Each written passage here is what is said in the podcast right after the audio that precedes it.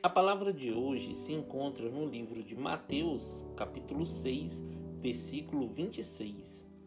Olhai para as aves do céu, que não semeiam, nem colhem, nem ajuntam em celeiros, mas vosso Pai Celestial as alimenta.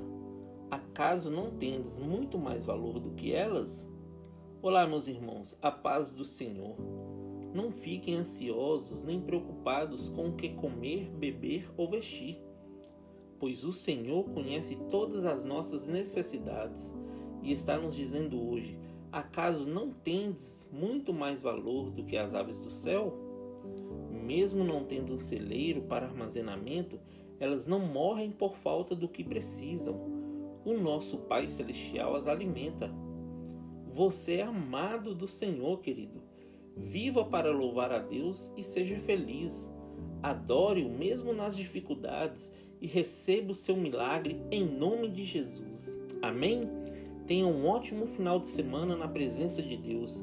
Que Deus abençoe você, sua casa e toda a sua família. E lembre-se sempre: você é muito especial para Deus.